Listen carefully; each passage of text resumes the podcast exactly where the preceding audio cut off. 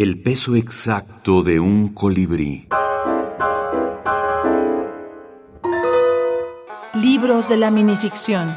Cartucho. Relatos de la lucha en el norte de México. Nelly Campobello. Las sandías. Mamá dijo que aquel día empezó el sol a quemar desde tempranas horas. Ella iba para Juárez. Los soles del norte son fuertes. Lo dicen las caras curtidas y quebradas de sus hombres.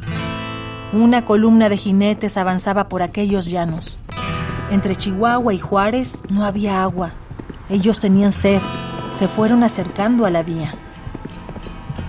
El tren que viene de México a Juárez carga sandías en Santa Rosalía. El general Villa lo supo y se lo dijo a sus hombres. Iban a detenerlo. Tenían sed. Necesitaban las sandías.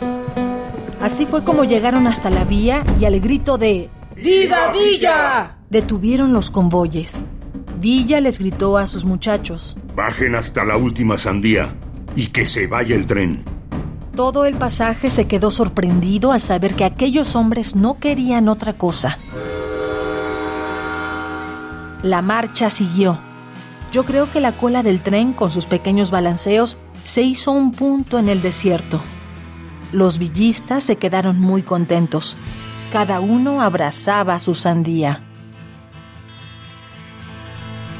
Bueno, fíjate que eso lo hace tremendamente actual a libros, eh, el hecho de que sean textos tan breves, porque, eh, por ejemplo, está de moda este nuevo género literario muy en auge actualmente, la minificción o microrelato. Bueno, pues estos son microrelatos.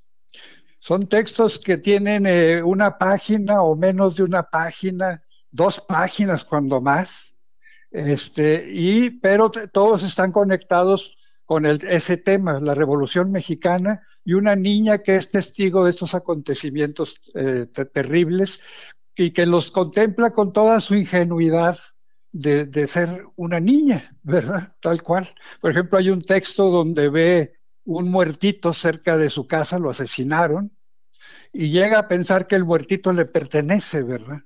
Entonces, cuando finalmente se lo llevan, se pone muy triste porque se llevaron su muertito.